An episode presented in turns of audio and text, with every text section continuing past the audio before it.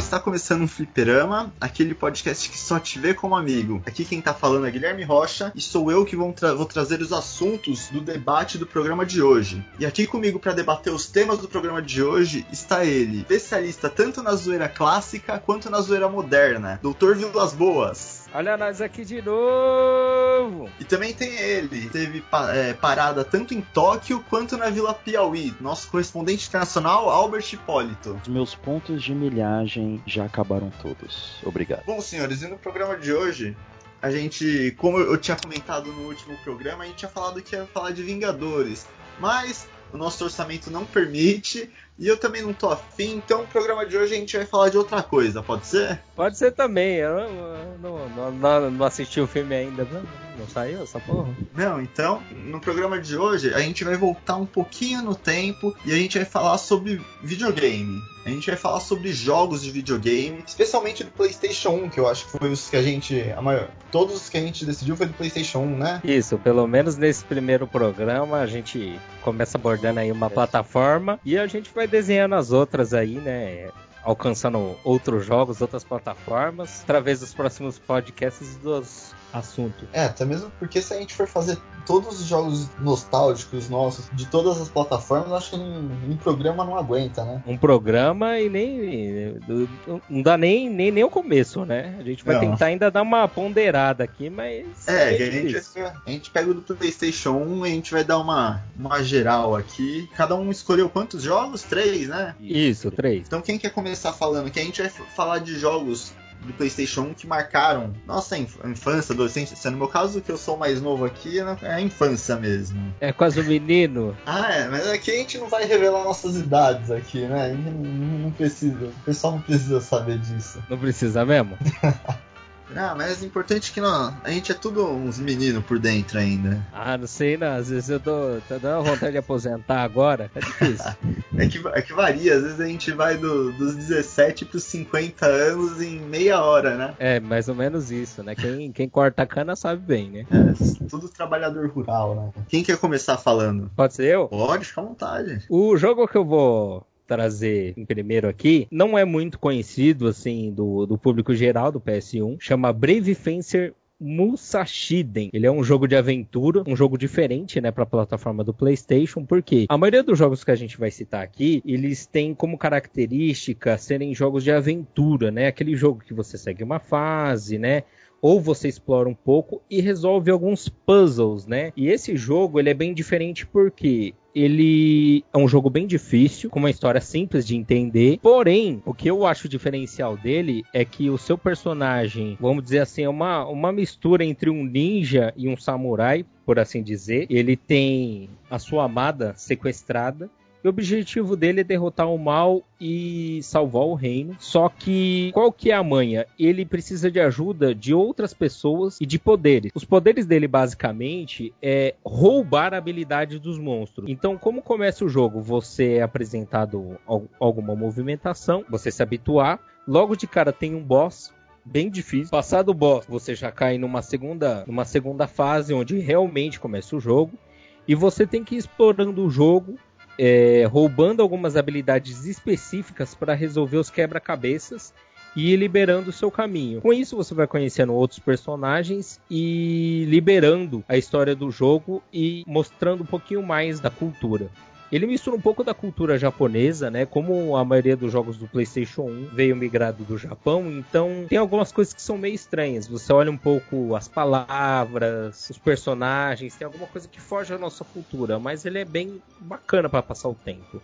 É, então, o, o, o, pouco que eu vi dele eu achei, achei legal, e o pouco que eu lembro dele na época que eu jogava, que eu precisei rever alguns vídeos dele, e ele. Eu, eu, gosto bastante dessa temática, porque ele mistura bastante aquele. É uma mescla do mundo samurai com aquele mundo de RPG, de fantasia, então eu, eu acho que é uma das coisas mais legais desse jogo que eu, que eu relembrei aqui agora. Ele mistura bastante essa história do samurai com a Idade Média, né? Com aqueles Sim. castelos de pedra, porque Porque no Japão não é comum você ter um castelo de pedra, né? É um castelo geralmente de madeira. Então lá é um castelo de pedra, igual os castelos de contos de fadas, RPG. Só que ele mistura um pouquinho dos dois temas, então faz um equilíbrio bem bacana. Eu acho, eu acho ele um jogo muito interessante para quem quer um pouquinho de desafio, porque ele é um jogo que é fácil de você morrer, é a primeira coisa, você pode morrer.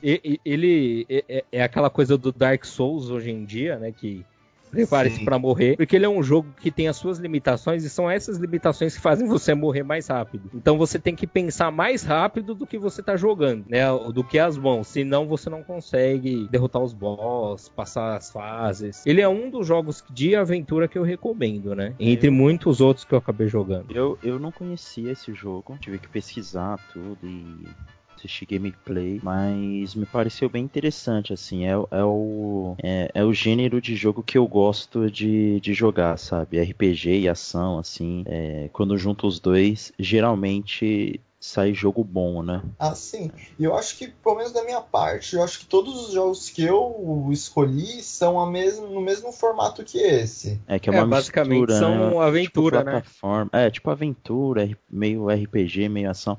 É que também sim. nessa, acho que nessa época do, do Play 1 assim, e desses jogos que começaram a sair igual água, né, mano? Tinha jogo para é. PlayStation 1 que, que era que você é louco, tinha muito jogo para pro, pro, pro, PlayStation e a gente quase não sabia qual comprar, né? Quando a gente ia no, na feira, feira né? é, igual o Guilherme fala, quando comprar o CD na feira, a gente não sabia porque tinha muito jogo, cara.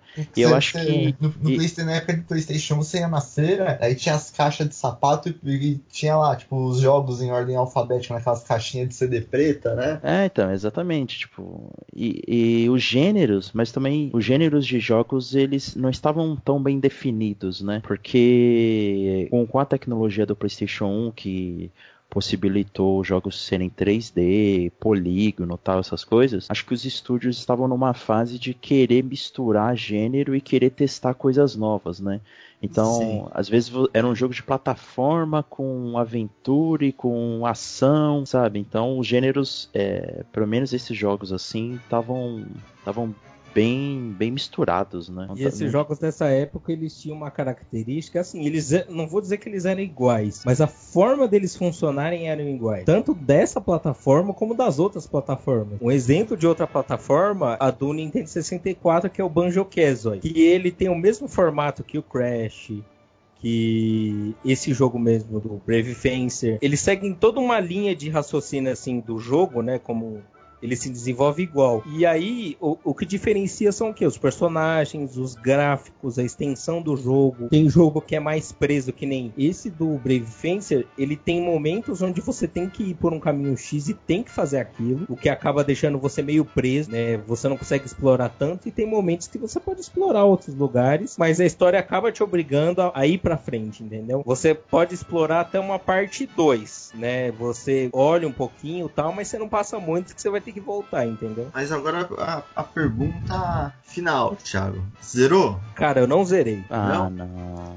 Esse é um não? dos jogos esse é um dos jogos que eu não zerei, cara. Eu cheguei perto do final e acabei não zerando. Ah, então você vai ter que baixar o emulador de PlayStation 1 aí no celular, vai ter que zerar, cara. É, mas isso já, já, já é um dos objetivos já absorvidos, né? É, pegar alguns clássicos que eu não terminei e eu posteriormente comecei a terminar. Esse é um deles, que eu acabei não terminando, porque o mais perto que eu cheguei foi quando eu tive um PlayStation 2 e eu jogava com ele e eu cheguei perto do final e depois acabou quebrando. Então acabei acabei nem, nem voltando mais, entendeu? Depois de tanto tempo. É, ou você vai ter que baixar o emulador, ou você vai ter que esperar o, a, a PlayStation, a Square Enix, lançar, tipo, pra, pro, pro PlayStation 4, sabe? Que nem a Nintendo faz nos consoles dela, o Digital Console, né? Que você fica revivendo os, os jogos antigos, né? É igual, igual a PlayStation fez recentemente com o Crash, né? E o Isso, Spyro. É, o Crash e Spyro, tipo, são dos clássicos, assim assim, o que foram mais vendidos, o que o pessoal mais lembra. Eles ganharam a oportunidade de serem refeitos, né? Serem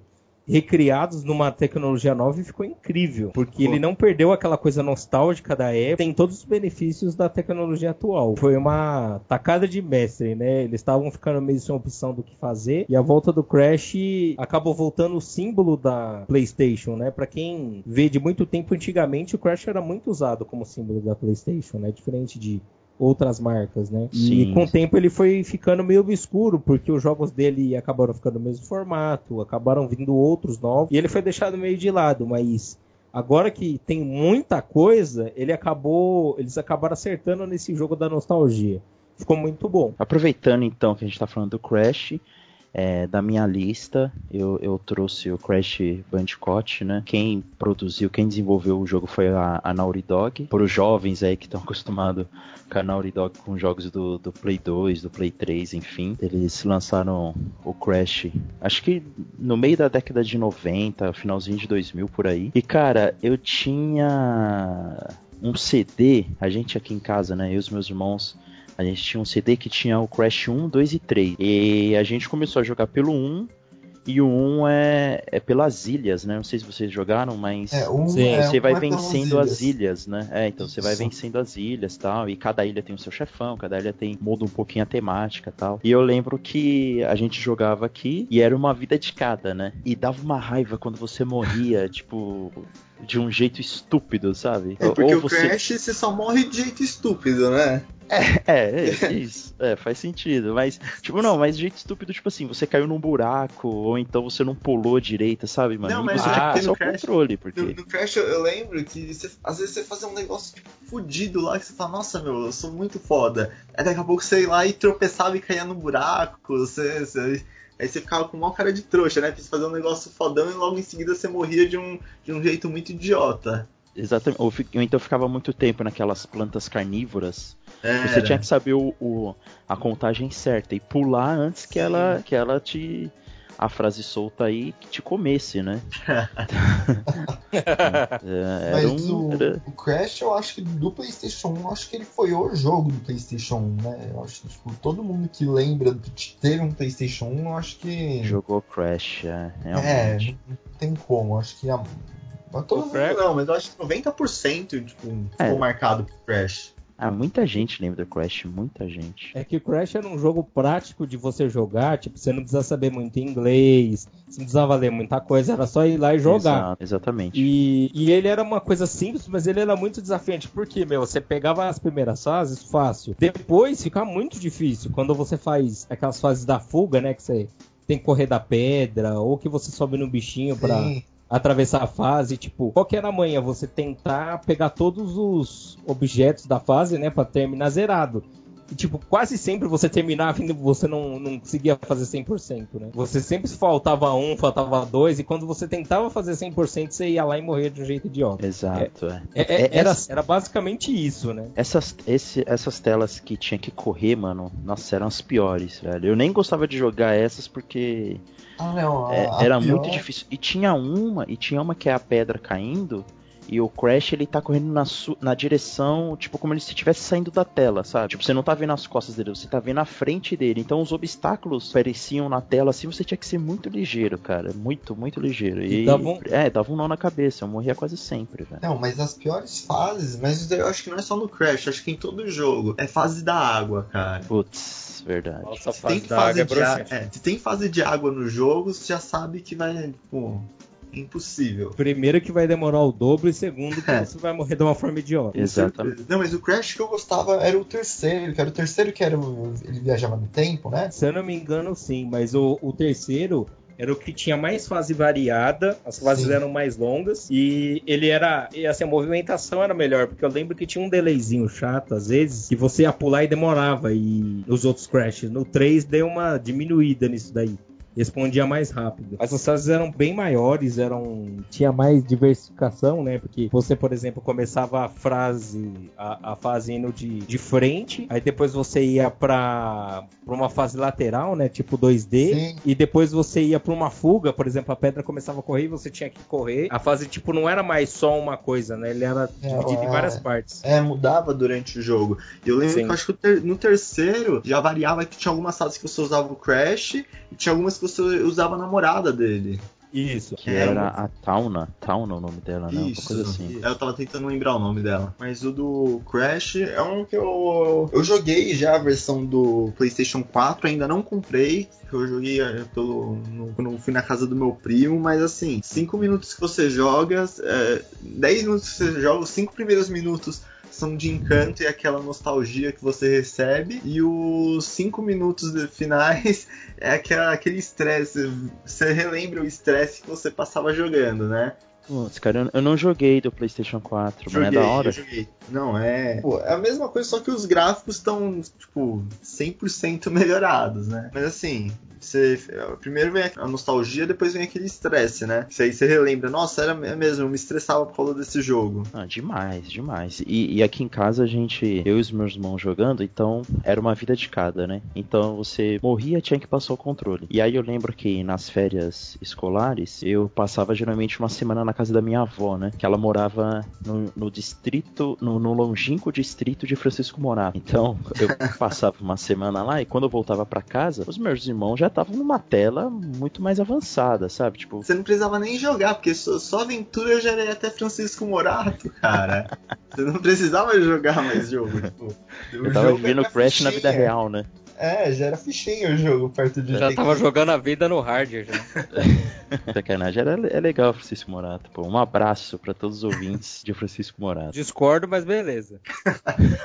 Bom, mas aí falando em Francisco Morato, dos ouvintes de lá, que se- eu já vou puxar o meu jogo, que era um jogo bem bizarro também, mas era no mesmo. no mesmo esquema de, plata, de plataforma e tudo mais, que era o, o Jersey Devil, mas era um jogo de um demônio de.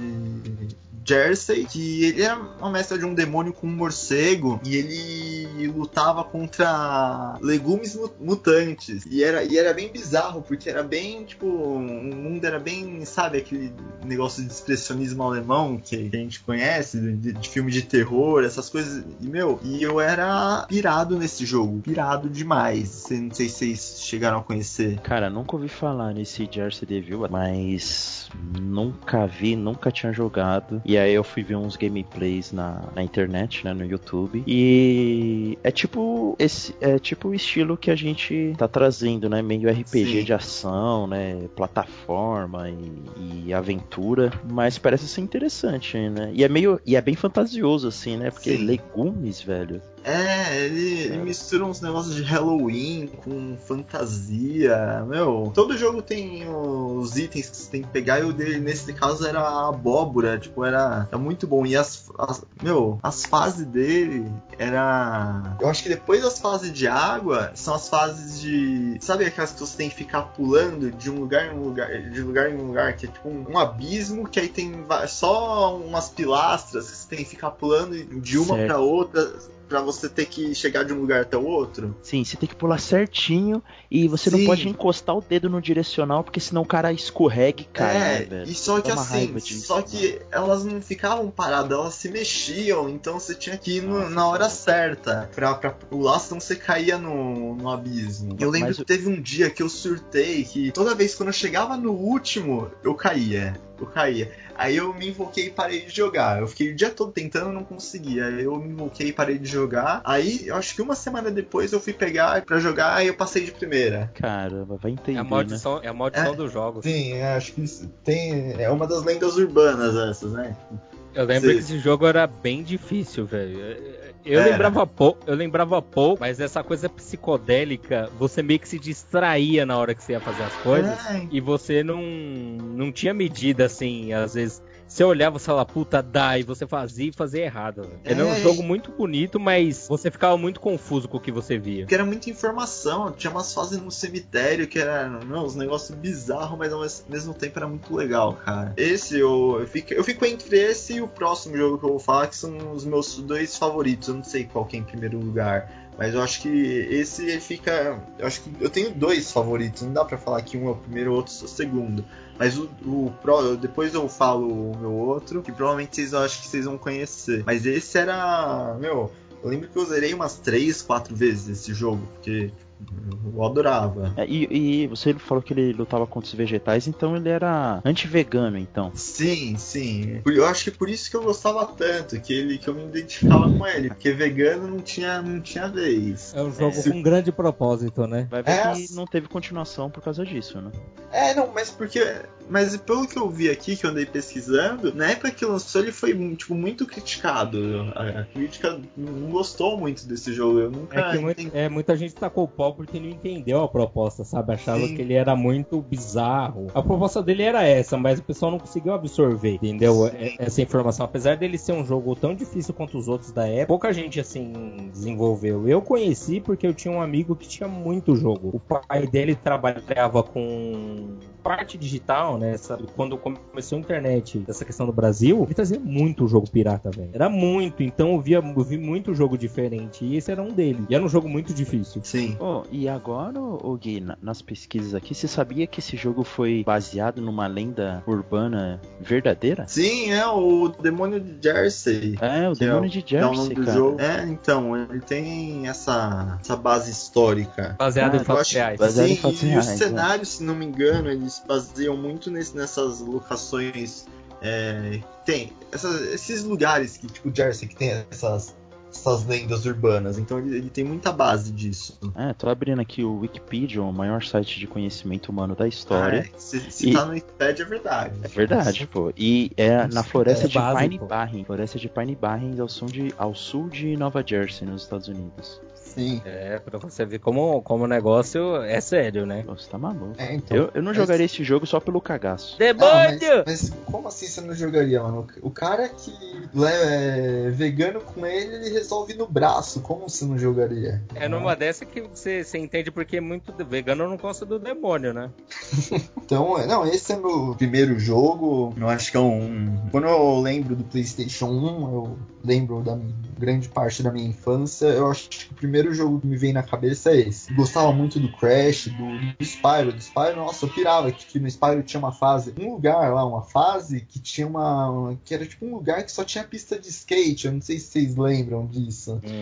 É, que o, o, o Spyro Não. pra Play 1 acho que teve uns dois ou três jogos, né? Que foi pra É, Play 1. então, né? eu lembro que eu tinha um que tinha uma fase que era um país, uma ilha cheia de pista de skate lá, e eu acho que eu, eu nem cheguei a zerar o jogo porque eu ficava tipo o dia todo brisando, andando de skate com o Spyro lá, e eu nem dava, seguia a história, tá ligado? É, Minha diversão era andar de skatista. É, então, e tipo, eu lembro, eu não, eu não sabia, nunca soube andar de skate na vida real, então eu tinha que andar com o Spyro. certo. é, Eu também não tenho essa skill de andar de skate, velho.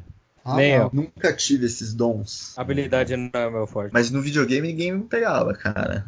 Aí skate com o Spyro. Porque, meu, é, que era muito legal. Porque, meu, ele andava na rampa e quando tipo, ele subia, ele já abria as asas, aí tipo, ele já saía voando com o skate. Era uma tipo, doideira, cara. Bom, mas esse daí é o Sim. meu jogo. Thiago, qual o seu próximo? É, aproveitando que nós estamos falando aí do cemitério dos mortos satanás, né? Eu vou pegar um jogo que tem. Do bem, né? Não, que, do bem?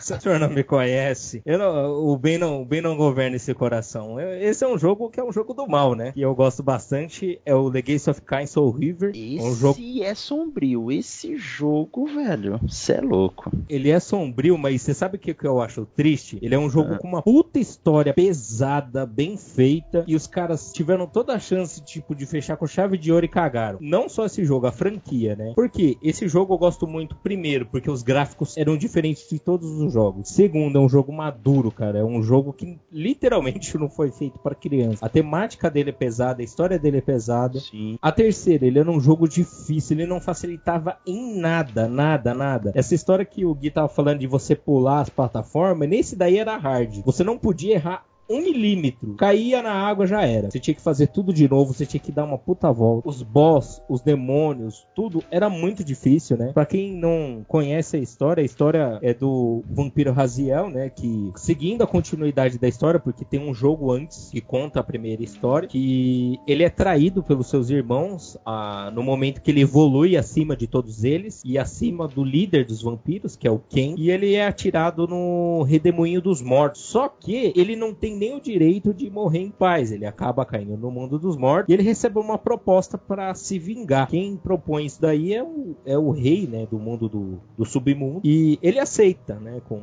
o objetivo de descobrir por quê e ir atrás de quem assassinou ele. E nessa aventura você vai conhecendo lugares diferentes. É um jogo que ele, diferente dos outros, ele não tem um save fácil. Quando você, primeiro você não entende muito bem o que está acontecendo, é uma coisa bem bucólica, bem psicodélica quando você sai logo no começo do jogo. Quando você volta para o mundo dos vivos e você começa a entender a história do Raziel e você começa a explorar os mundos, você é convidado por uma história muito forte. Ao mesmo tempo que o jogo faz você passar muita raiva, porque nada nesse jogo é óbvio. Diferente de outros jogos que ele desenha para onde você tem que ir, esse jogo ele força você a pensar um pouquinho mais e descobrir certas coisas. Por exemplo, o jogo tem magia. O número de magias e de tempo que você fica no mundo dos humanos é limitado. Então você tem que arranjar alguns itens e as magias para você conseguir derrotar os boss, os inimigos mais fáceis. Só que tudo isso é escondido e é nos lugares absolutamente absurdos. E qual que é a manha? Você tem que se manter vivo no mundo dos humanos. Se você perder, você vai pro mundo dos mortos. E aí você tem que dar toda uma volta, voltar num, num lugar que geralmente é longe, para voltar pro mundo dos vivos. Não contente com isso, você tem fases onde você tem que oscilar entre o mundo dos vivos e dos mortos para você alcançar outros lugares maiores. Porém, essa dificuldade qual que é? O jogo não diz para você onde você tem que subir. Tem alguns lugares que você tem que perceber a mudança do ambiente e é uma coisa que me atraía muito, porque geralmente os jogos eram muito estáticos. Esse jogo não. Quando você muda de mundo, quando você faz as coisas, as coisas vão mudando à sua volta. Se você não prestar atenção, você deixa um detalhe passar e você perde aquilo. E às vezes você pode continuar no jogo sem isso, só que vai ser muito mais difícil. Com o tempo, depois eu fui procurando o resto da história, eu fui procurando os outros jogos. E, infelizmente, no último jogo que eles poderiam ter investido mais, foi o que eles investiram menos. Porque os dois jogos que vieram a seguir, eles terminam de contar a parte da história do Raziel e do Ken. Só que eles evoluíram muito dos gráficos. Os gráficos são muito bonitos. Quando chega no último jogo, ele regride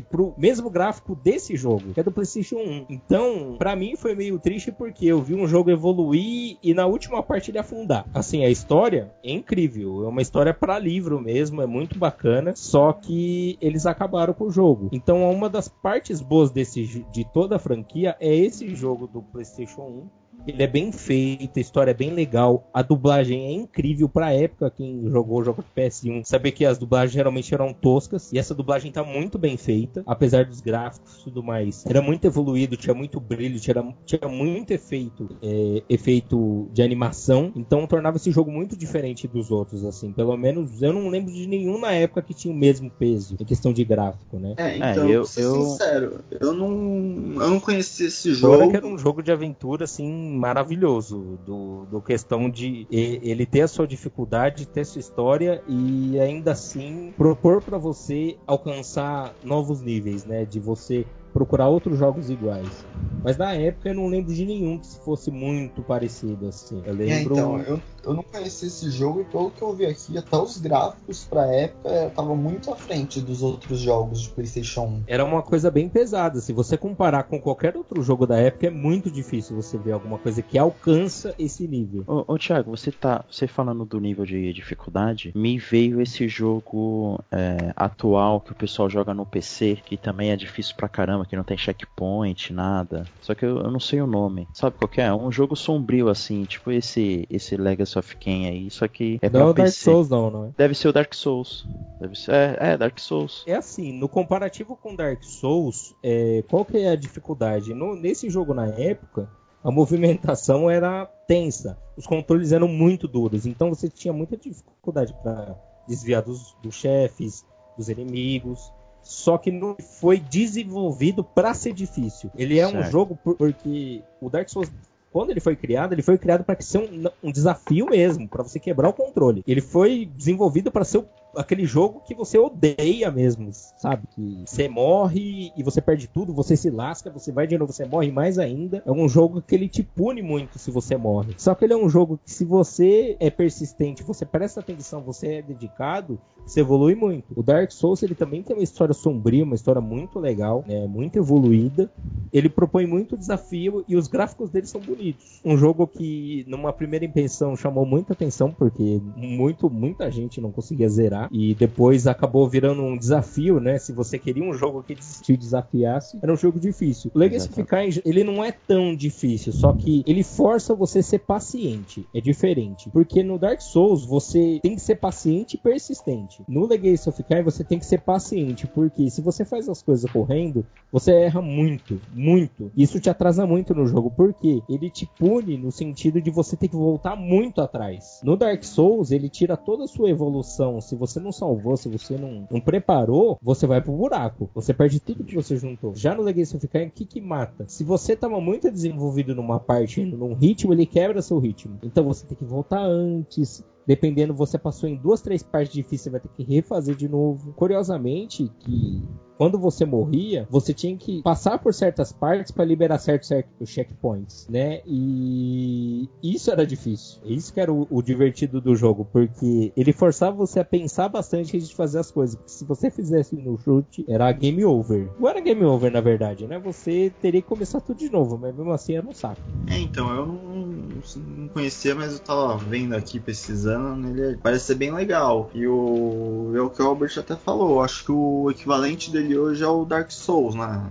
nas devidas proporções, né? Sim, assim, da questão de dificuldade era muito difícil, justamente por ter pouca, é, você ter que explorar bastante e ter que, você ter uma intuição boa, né, para você reparar alguns detalhes e seguir em frente. É isso que eu achei diferente nesse jogo. Eu acho que tinha para época era um desafio diferente, diferente de outros jogos que tudo era muito mascado, você tinha uma evolução progressiva. Esse jogo, por mais que você pegue os itens, cara, você morre fácil em qualquer parte. A única exceção é quando você derrota o mestre que te dá a habilidade da água. Quando você passa isso, metade dos seus problemas já foram embora. E aí você, se você for um cara apressado, você vai pro final do jogo. Você continua. Se você for um cara mais atento, você volta no começo e você volta em todas as partes que tinham água para procurar alguma coisa diferente ali. É isso que é a diferença do jogo. Ele te permite tanto você continuar sem pegar os itens, como você você voltar atrás e pegar tudo de novo, entendeu? É o mesmo estúdio do, do Legacy of Kain é o que fez Tomb Raider, né? Sim. Então, os caras já já estavam acostumados com esse é, com esse gênero ação-aventura, né? E de trazer novos desafios pro, pros jogos, né? É, isso é bem legal, assim, da parte do estúdio também, né? De querer fazer, de querer fazer isso e de querer trazer essa, essa inovação, né? Não só a inovação, mas como o, o próprio Tomb Raider da época, nossa, era um jogo muito difícil. Ele tinha puzzle, ele tinha muita coisa que você tinha que explorar mesma fase. Ele punia muito se você errasse. Você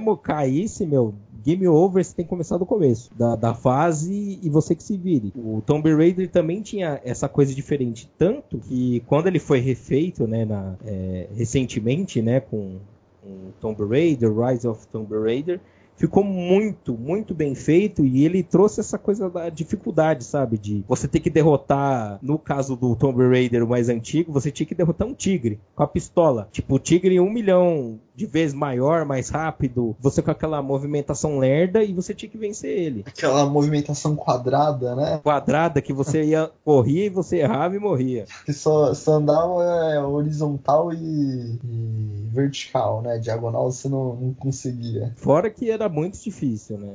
É, é um jogo que hoje, até mesmo no remake, é difícil. Lógico que com os gráficos atuais ele é muito mais facilitado, mas ainda assim é um jogo desafiante. É um jogo desafiante também do PlayStation 1 Claro que com a atmosfera totalmente diferente do Legacy of Kain, mas era o Yu-Gi-Oh!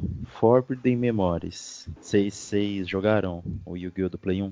Eu joguei, eu joguei bem pouco. Eu é, joguei então. e apanhei do, desse de outros jogos do Yu-Gi-Oh! que sacaneavam bastante. Então, exatamente, porque o, o Yu-Gi-Oh! Forbidden Memories ele tem, ele tem as regras bem diferentes do, do jogo original, né? Do, do card game do, do Yu-Gi-Oh! e do anime também, né? Então, tipo, ele tem aquela aquela opção de fusão infinita, né? Que você pode ficar juntando as cartas ó, pelos, é, de acordo com o elemento da carta e formar É- novos é tipo- monstros. É tipo Uno, quando você joga um mais dois, aí o cara vai. O próximo já joga um mais dois em cima e vai acumulando aquele mais dois, aí quem não tivesse tem que comprar 16 cartas. É, então, só que no caso é fusão, né? Às vezes o cara levantava quatro cartas e iam fazendo fusão, fusão, fusão e aparecia o dragão branco, sabe? Tipo, um monstro bizarro, assim, desse, desse jeito. E ele tinha essa dificuldade do, do jogo. Porque a, a uma certa altura do jogo você não conseguia passar se você não tivesse cartas é, extremamente poderosas, sabe? Tipo, é, o Yu-Gi-Oh! é legal que você começa a jogar no, no Egito Antigo, né? Então, você começava no, no Egito Antigo, conforme você ia avançando no jogo, você ia pro futuro, né? É, a alma do faraó era despertada de novo no, no tempo presente, né? Que é o, o Yugi desperta o faraó no tempo presente. E aí você tem que recolher as relíquias do milênio para voltar pro passado e derrotar o inimigo do faraó. Só que tem, tem uma hora no jogo que você não consegue sem, sem ter carta boa, sabe? Sem. Ou, e você tinha duas maneiras de você conseguir carta boa no jogo. Ou você é, ficava jogando com. Ficava, ficava jogando com os inimigos que você já lutou. E aí você conseguia é, estrelas para você comprar cartas. Cartas raras. Ou você fazia o código Game Shark, sabe? Lembra Ah, do, do Game Shark que ele. fácil. É, então. Mas Bem mais Numa- honesto também. bem mais honesto, bem mais honesto e bem mais mais apelão, né? Aquele jeitinho brasileiro, né? Pô, o bom e velho jeitinho brasileiro do Game Shark, e aí você liberava todas as cartas, e aí você tinha aquele, o, o guardião do labirinto lá, que era 3.750 de ataque numa carta só, sabe? Então, tipo, você dizimava os inimigos, ou o Meteor Dragon, que era 3.500 de, de, de ataque, numa carta só, sabe? Mas a dificuldade era essa também. E de monstros extremamente poderosos, armadilhas é, extremamente poderosas e que se você não tomasse um desses dois caminhos, um muito mais difícil e o outro muito mais é, brasileiro, por assim dizer, né? Mas era um jogo é, difícil pra caramba, assim. E eu lembro que no começo, quando a gente comprou aqui, ficava eu e o meu irmão anotando no caderninho, sabe? Tipo, os monstros que davam as fusões certas. Porque a gente não tinha computador e é, só na Lan House, né? Tipo, e a gente não, não ia lá pra ficar pegando detonados do jogo, ou então as fusões que davam certo, sabe? Era, e a gente ia, ia meio que na sorte, assim, pra, pra tentar conseguir carta boa e carta forte, assim. Agora, uma pergunta importante. Sim. O que, que era mais difícil, esse jogo do Yu-Gi-Oh! ou o truco? Cara, com certeza, sem sombra de dúvida, Yu-Gi-Oh! Por quê? Como assim? Truco? Olha, jogo plenar? Todo jogo jogo- você pode enganar a pessoa, pô. Yu-Gi-Oh! não tinha como você enganar o inimigo. Não dá. Não só, como não só não tinha como enganar, como uma característica de todos os outros jogos posteriores do Yu-Gi-Oh! até hoje é que o jogo tem um- um- uma sacanagem sempre grande. Você tá lá todo feliz com as cartas fortes, aí quando você vê, você cai na pegadinha. Um, exemplo, tem dois exemplos que eu sempre lembro, um inclusive tem vídeo na internet. Ele repete uma cena do, do, do anime onde o cara tem um Exódia falso e ele invoca o Exódio.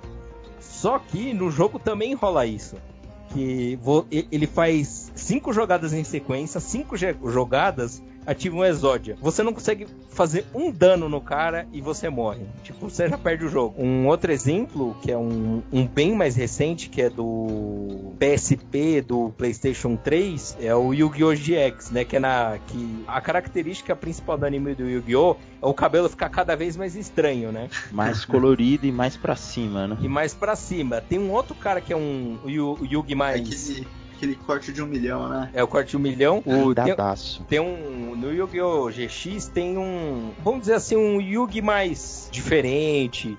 Tem também o 5D também, que é um, é um puta jogo difícil, você perde do começo ao fim. É, é um jogo que te brocha mesmo. Que os monstros são muito fortes e os inimigos são muito fortes. Só que qual que é a manha do Yu-Gi-Oh? Se você entende como o jogo funciona, não só as cartas, mas como você pode combinar as coisas, meu, você faz muita coisa legal. E aproveitando que o Albert falou, a gente tem um exemplo, né? Que é o Duel Links, que tem para celular, né? Que é uma versão atualizada. Tem todas Sim. as cartas emitidas até hoje. E é um jogo Sim. que ele é fácil fácil de você aprender como funciona o jogo. Ele tem uma evolução progressiva, você pode jogar contra seus amigos, contra as pessoas do mundo todo. A diferença do jogo desse do celular pros clássicos é que no clássico, na segunda partida, você já pode perder. Esse não. Ele tenta. Ele tenta fazer você. Ele estimula você a progredir mais, a ter mais carta e encarar mais desafios, diferente do jogo original que ele coloca muito peso logo de cara e você fica meio assim, se você não entender muito bem como funciona a mecânica, você fica meio travadão. Aí muito é, por isso, isso faz você acabar também, tipo,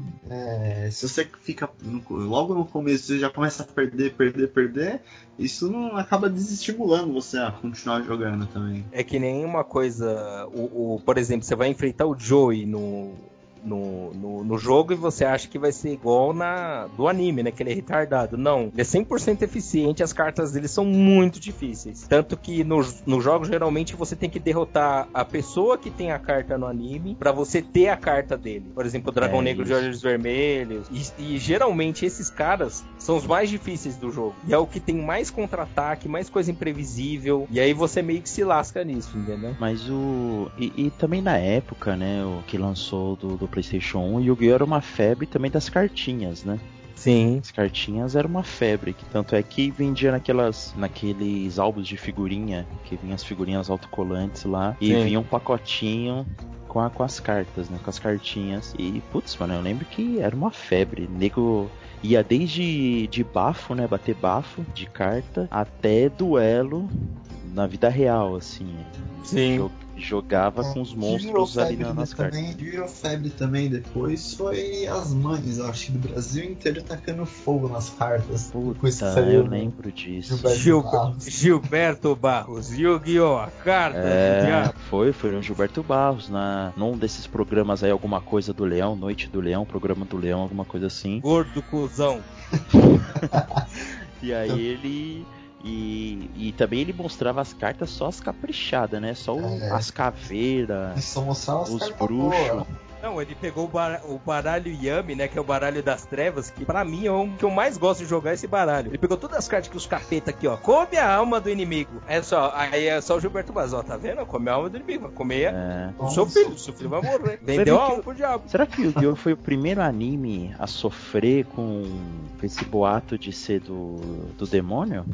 Não, Porque não tem Dragon Ball. Dragon tem Dragon Ball, Ball também Dragon com Ball. Mr. Satan. Ah, é? Ah, é, tá certo, é Dragon Ball. Porque hoje em dia tem o do Naruto, né? Você viu a pregação do Naruto lá, o cara falando da do Naruto também, de. Não, demônio do corpo. É, que tem um demônio dentro do corpo do Naruto. É. Ah, normal ter o um demônio dentro do corpo. É, quem não tem hoje em dia, né? Hoje em dia tem é. tanto espírito de porco que ninguém fala nada. E aí, na época, né, a gente tinha o Gilberto Barros, que era meio que um WhatsApp, né? Só que com mais chorume, né? Junto com. A única coisa boa era o Cassinão. Cassinão, é. Cassinão é um clássico. Mas o Yu-Gi-Oh! acho que foi mais febre para as mães do que para os filhos mesmo, né? É porque acabou casando né, de aqui no Brasil principalmente, de chegar o anime e os jogos, né, tanto o jogo Sim. físico quanto o jogo de PlayStation, de outras então, plataformas. Mas o engraçado do Yu-Gi-Oh! é que as cartas eram mais tipo, famosas do que o próprio anime. O pessoal, tipo, às vezes até colecionava as cartas e eu mesmo, eu, eu assisti muito pouco anime, mas eu tinha todas as cartas. Caramba, não, eu era o contrário. Eu assisti todos os episódios até o Yugi ganhar do, do Pegasus. As cartas eu tinha também, mas eram, eram poucas, assim, eu não tinha. É, muitas, igual, não. por exemplo, um que eu assistia pouco anime, mas tipo, colecionava era Beyblade. Nossa senhora, Beyblade. É, mas, é, mas, mas, aí a gente faz, depois a gente faz um podcast. E tinha um jogo, né? E, não, e tinha um jogo do Play 1 de Beyblade, né? Que você invocava a Fera Beat e tudo. Mas aí depois a gente vai ter que fazer um programa disso, porque a gente precisa falar de Beyblade depois. Não só Beyblade, todos os clássicos da época no melhor estilo. Eu vou puxar o meu próximo jogo. Eu acho que, que é de uma franquia que todo mundo, pelo menos, conhece, sabe? Quem, quem não jogou deve conhecer, que é a do Mega Man. Tinha a franquia do Mega Man, a do Mega Man X, que para mim foi a melhor, mas tinha um do PlayStation 1 que era meu. Eu zerei todos, e, mas tinha um que era meu favorito. Por, um, acho que por ironia era o, o, mais odiado de todos, que era o Mega Man Legends. É um divisor de águas, né? É, que Cara, foi, que foi jogo bizarro, velho. Então, foi o primeiro, acho que do Mega Man que não, não era em plataforma, né? E... É, ele, ele seguia uma, uma plataforma mais 3D, né? Ele saía Isso. do 2D. E para quem não conhece muito a série, o Mega Man, ele seguiu uma fase 2D até o Mega Man 6. Sim, Você... é o Mega Man X6. O dos X6 para frente, eles começaram a misturar muito essa coisa de 3D com 2D e ficou uma bosta. Assim, na minha opinião. O 8 mesmo eu acho um lixo. Eu acho que é, é, a história é bacana, mas o jogo é horrível. Eles fizeram isso meio mais ou menos baseado no que? No Mega Man Legends, né? O Legends, ele. Eu acho ele um jogo bacana, mas o cara tem que, tipo, desbaratinar um pouco do jogo original para jogar Sim. ele, senão... É, tem que, tem que abrir bastante a mente, porque assim, o a saga do Mega Man X, ele era o X, né? O, até o sexto é maravilhoso. Maravilhoso a, a série. Mas aí depois eu acho que fica muito forçado. E o Legends, meu, eu adorava o Legends. Pra mim, junto com o Jurassic Devil, eram meus jogos favoritos do PlayStation 1. Porque ele era diferente de tudo que eu conhecia de Mega Man, e mais, mais mesmo por causa disso, porque eu já fui com a mente aberta, sabendo que era diferente, mas eu tenho ciência que eu, vejo aqui era o mais, eu acho mais criticado de todos era o, era o Legends. Ah, com certeza, né? Com certeza. Porque o Mega Man ele já vinha de uma de uma fanbase, de uma estrutura já construída no, nas plataformas da Nintendo. E é quando foi pro PlayStation desse Mega Man Legends, que eu até falei bizarro, né? Mas não bizarro no sentido pejorativo da palavra, mas no sentido de que é diferente, totalmente diferente de toda a franquia Mega Man, né? Porque ele, ele. Os elementos de RPG nesse Mega Man Legends eu acho que era muito mais acentuado do que os, nos de plataforma, né? Sim, sim. De, é de equipamento, ele... de evolução tal. O Legends ele foi o primeiro do, da saga do Mega Man mas com essa essa coisa de RPG, sabe? Uma coisa mais aventura mesmo. Por isso que causou esse estranhamento no, no pessoal. É, o que eu acho diferente do Mega Man Legends é primeiro que ele sai dessa plataforma 2D, né, que você tem que seguir uma fase até o final e ele muda pro Mega Man Exploração. Era uma coisa assim que uma ideia interessante. Só que como o formato ficou muito diferente, muita gente estranhou, né? E a história também, ela teve que se desvincular um pouco da original, porque senão não faria sentido, né? Eles colocaram uma cidade, tanto que para quem não jogou, recomendo jogar, principalmente o 2. O 2 é bem feito, assim, ele é bem é, bacana. O 2, ele é mais desenvolto, assim. Um, ele, o Mega Man é meio durão, você tem que ter uma certa habilidade para matar os inimigos, porque Sim. é meio difícil, mas a parte da exploração é muito legal, assim. Na época eu lembro que eu joguei, eu gostei bastante. Aproveitando, para quem não conhece, eu vou sugerir mais um jogo que é relacionado ao Mega Man Legends. Porém, pouca gente conhece se chama Trombone, da forma que se escreve, só que é T-R-O-N, Bone, B-O-N. Ele segue, ele faz parte do mundo do Mega Man Legends, que ele conta a história da prefeita, né, da, da presidente, da dona da cidade no jogo do Mega Man Legends. E você controla a equipe dela de, de conquistas, né? De, da, da parte civil. Como funciona? Ela segue a mesma ideia do Mega Man Legends. Porém, você controla um robô gigante e os seus assistentes são Legos. E esses Legos desmontam a cidade e com, com o que você desmonta essa cidade, você reconstrói fazendo outras coisas e passando as fases. Um jogo muito bacana. Ele tem referências do Mega Man Legends 1 e 2. É, ele conta a história da prefeita, né? Ela construindo a cidade, ela derrotando os inimigos. E ela tem a mesma jogabilidade, só que é mais leve, é mais simples. É bem bacana para passar o tempo. Eu recomendo para quem não jogou, conheça. Ele faz parte também dessa franquia, só que ele não foi tão divulgado, né? Ele foi um jogo que saiu mais no Japão e quando veio pro ocidente já tava um pouquinho passado já essa ideia do Mega Man, né? Já havia outros jogos na época. Mas eu recomendo bastante. Ele é super simples de achar e é fácil de jogar também. Eu recomendo, lógico, você jogar o Mega Man Legends 1 e 2 primeiro, porque algumas referências que é feita no, durante o jogo são desses jogos. Né? Faz mais sentido. Não vai estragar, mas faz mais sentido. Né? No Mega Man Legends é aquela coisa, jogue um pouquinho desbaratinado. É, se você for jogar em emulador no computador, todos esses jogos que a gente está citando, jogue com controle, tá? Porque jogar no teclado é um lixo. O controle ele deixa o movimento mais simples e o delay, né? O atraso é muito menor. Então você vai se divertir mais. É fácil de configurar configurar. Se você tiver alguma dificuldade, entra nos sites dos emuladores. Eles ensinam como configurar. Tem vários plugins, né, acessórios para você colocar nesse emulador e deixar ele mais turbinado. Você vai ver seus jogos muito mais bonitos, muito mais funcionais e você pode jogar com paciência, né? Porque você pode salvar em partes específicas e depois voltar. É, o Mega Man Legends, para quem eu acho que não tá habituado com a, com a franquia do Mega Man, tipo, não vai, for jogar a parte esse jogo, eu acho que todo mundo vai gostar. O problema é mais para quem já os fãs antigos da franquia que, que reclamaram bastante, mas eu mesmo sei. Então que saiu remasterizado do da, do Mega, que é o, da coleção do Mega Man X pro PlayStation 4 e eu comprei mesmo assim, mesmo adorando a, a, franquia, eu adoro Mega Man Legends. É, você deve ser um dos poucos, então, que, que gostam de Mega Man clássico e gostam do Legends, né? Porque... Sim. Eu não sei nem como teve o segundo, porque pelo que eu lembro, a recepção do primeiro já não foi muito boa, já. Exatamente. É, mas é que geralmente os estúdios, quando eles lançam um jogo, eles já começam o projeto do próximo, né? Principalmente, principalmente, eu acredito que na época época por ter o nome Mega Man, os caras acharam, ah, vai fazer sucesso com certeza, né? É, então, aí... na verdade, pelo que eu vi aqui, uh, os números dele de venda foram bons até, mas eu acho que o do primeiro. Porque o, eu acho que o nome Mega Man puxou isso, né? É, exatamente, né? E também era uma novidade, né? Tipo, ó, Mega Man 3D, polígono e tal. Acho que o pessoal ficou, ficou curioso e as Sim. vendas aumentaram, assim. No Mega Man eu, eu joguei o X no PlayStation 1 e era muito da hora. Eu não lembro agora qual que foi. Eu lembro que tinha um vilão que era uma baleia, outro vilão que era da planta, outro vilão que era um se dinossauro engano, do fogo. se não me engano, é o X5 esse. É o X5, né? Que é o melhor do, acho, da saga X, é o X5. É, então, eu, puta, eu adorava esse jogo porque tinha o Zero, né? O Zero era, era, era B10, assim, ele era tipo descoladão, assim. E, é.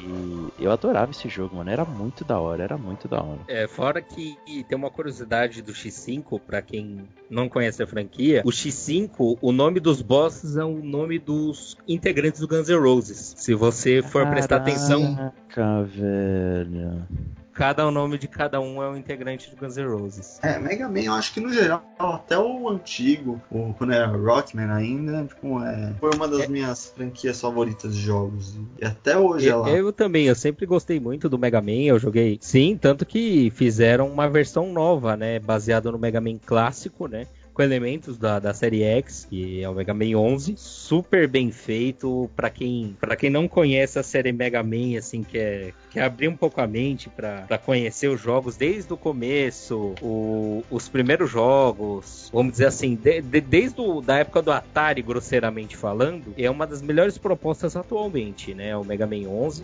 ele é feito pela Capcom, né? Ele segue o estilo do primeiro Mega Man, que ele é mais simples, só que eles adicionaram alguns tons de que alguns tons dos Mega Mans mais novos para deixar ele mais rápido. Então, ele é um passatempo muito bacana. Para quem não conhece a série Mega Man no geral, o Mega Man até o 10, ele conta uma história fixa, né, que é o Mega Man, foi criado pelo Dr. White e ele combate o Dr. Willy que criou robôs, né, que causa um prejuízo à humanidade. Passada uma certa época, o Dr. Light vai para a gaveta e o Mega Man também. E num futuro distante, os robôs são usados para fins pouco convencionais, né? Eles são usados para guerra. Para combater eles é criado, vamos dizer assim, não é criado, né? Ele é recriado o Dr. Ken ele acha o Mega Man perdido numa cápsula, atualiza ele para uma versão mais nova.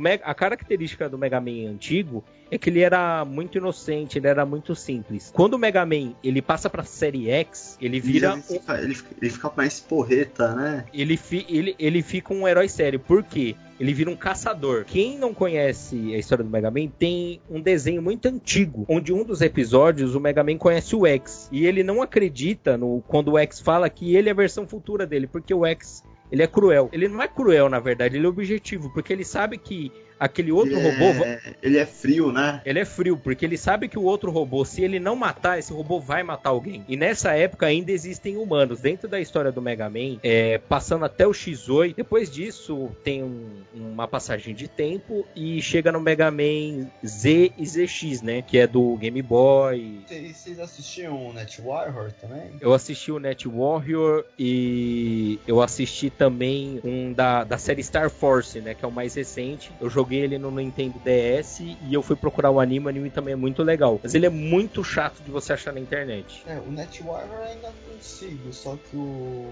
Eu ainda consegui achar. Mas só que o. Esse outro eu não, eu não assisti ainda. Mas o Net Warrior eu lembro que quando saiu o anime aqui no, no Brasil, eu lembro que também virou uma febre. Ah, eu, puta, vocês falaram, puta, eu assisti esse anime do, do Net Warrior, era muito louco, que tinha as cartas, né? Sim, É, eu é, tinha. tinha os chips. Chip. É, tinha os chips, é. Tipo assim, cada, Mano. cada, cada molequinho tinha o seu robô e eles iam pros estádios batalhar, né? Era um negócio assim.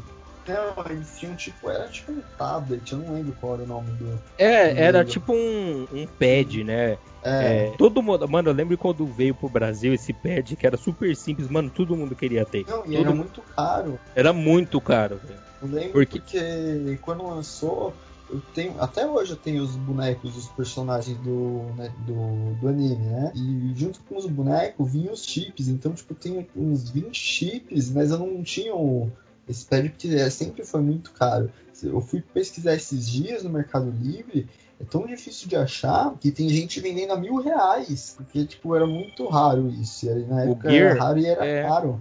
Você ter aquele, aquele objeto, né? O aparelhinho pra você jogar. Porque se você tivesse dois, você podia fazer o combate, né? É, Só que, meu, quase ninguém tinha. Era muito caro, velho. Era muito Era. caro. era um absurdo de caro. E fora que, tipo, quem comprou aqui não tinha todos os chips, né? Porque não veio, Não, tipo, é. todos os chips. Porque é- eram bastante, era igual na série. A- Sim. O que eu digo que foi um alívio legal pra quem jogou em emulador ou jogou no próprio Game Boy, mano, foi o do Game Boy, que era Sim. muito legal, era muito legal. Eu recomendo quem jogou do Game Boy jogar o do Nintendo DS, que é da série Star Force. Ele segue mais ou menos o mesmo modelo, só que é 3D. Então, é bem pesado, é bem legal.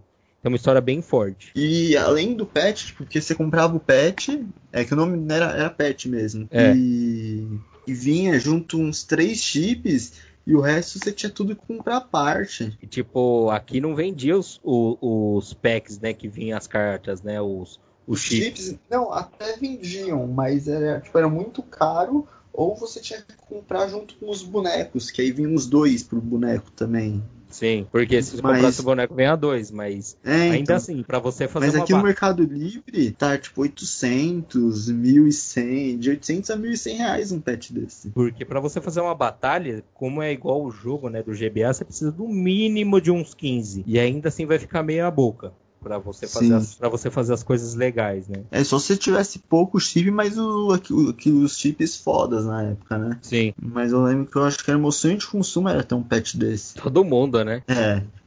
É pouco. Tem então que os que estão vendendo agora, que eu vejo no Mercado Livre aqui, o pessoal vendendo lacrado. É diferente, por exemplo, que a gente tava falando do Blade Blade. O Blade Blade, para que se você for ver um original, meu amigo, é caro para um, né? Porque porque ele era igual na, na série, né? Ele era montável, dava para você trocar. Só que aí qual que era a manha? Como ele era basicamente um peão, os caras não demoram muito para falsificar, tá ligado? Não, não. Essa aí é na 25 de março, na feira mesmo. Na, na feira é um paraíso, né? É. Na feira você encontra de tudo. Você encontra Beyblade, você encontra DVD, jogo, você encontra os Vingadores lá que tem o Ben 10, o Batman e Power Ranger vermelho. É, Sim. a feira é uma dádiva. Eu Mas lembro a que- Beyblade, eu lembro que você comprava na feira, você achava aquelas de, de aço, né? Aquelas de lastão. Aquela lá, só de você soltar ela no chão já fazer uma cratera já. Eu lembro que eu tava na escola e tinha um moleque, mano, que ele. A mãe dele, tipo, dava tudo que ele queria. E ele tinha uma original e ele tinha um Bay Stadium, né? Que é aquele Nossa. pra, pra jogar. Mano, eu não esqueço até hoje. Um moleque mexendo com ele e falou: ah, vamos jogar. Aí o moleque com aquelas da barraca, mano. Na hora que jogou e caiu os dois, a Beyblade original bateu, estourou, voou pra tudo cotelado, mano. Foi uma porrada só. Era ria hit, era tanto, hit. cara. Mano, os caras riam tanto que, tipo, todo mundo falava, nossa, você vê o que, que é uma Beyblade de verdade, o moleque chorando, tá ligado? Ele tinha gastado todo o dinheiro pra comprar aquela 3,50. Beyblade. Mano, a Beyblade não durou 3 segundos, velho. Não, Os caras jogando aquela Beyblade que brilhava, sabe? Que tinha as luzinhas dentro. Aí os caras jogavam com, contra o cara que tinha de verdade, cara. Era tão engraçado, porque estourava as Beyblade, cara. Explodia as Beyblade. Era muito engraçado, velho. Era muito engraçado. E quando eles jogavam as duas, aquelas de aço mesmo, o pessoal lutava uma contra a outra, que você tinha que, ficar escondido atrás de um escudo, porque era faísca pra todo lado. Nossa, mano. E fora quando escapava e machucava alguém, né? Ah, Tipo, sempre ba- escapava. sempre escapava, rebatia, cortava alguém, velho. O bagulho era uma arma, né? É, então. Era um, era, um absurdo, era um absurdo como vendia essas coisas. Porque você dava na- soltava na cabeça de alguém e você matava aquilo. Era igual o fim do desenho. No desenho dizia-se que era uma arma antiga usada pelos, pelos guerreiros, né? Ainda se manteve na, no século XX. Sim, mas cê, cê, pra você ver, eu acho que a vida devia seguir um pouco dos animes. Porque assim, no anime, se você arruma briga com alguém, é igual a gente tava falando. No Pokémon, você arruma briga, você não vai matar a pessoa, você vai duelar Pokémon, ou você vai duelar card de Yu-Gi-Oh!, Beyblade. E aqui, na nossa infância, eu acho que foi um tempo assim. Você arrumava briga com alguém, o que você fazia? Você não batia no, no- no coleguinha, você detonava a Beyblade original dele. Era bem isso. A da barraca também, porque ele É. funcionava da mesma forma. É, mas na barraca tipo, era 10 reais. Então, Mas mas, ele- era mas- origi- a original. Ah, mas era todo mundo pobre, tá ligado? 10 reais ele não ganhava num ano, né?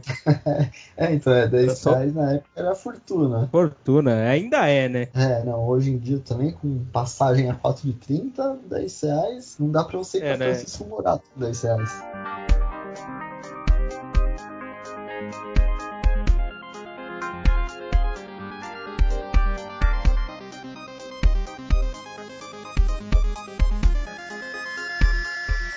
Mas aproveitando já esse ritmo de festa aí que vocês estão passando as coisas, tem um. Continuando, né? A loucura dos jogos, tem um jogo que eu gosto bastante, ele é diferente. Ele não tem nenhum dele.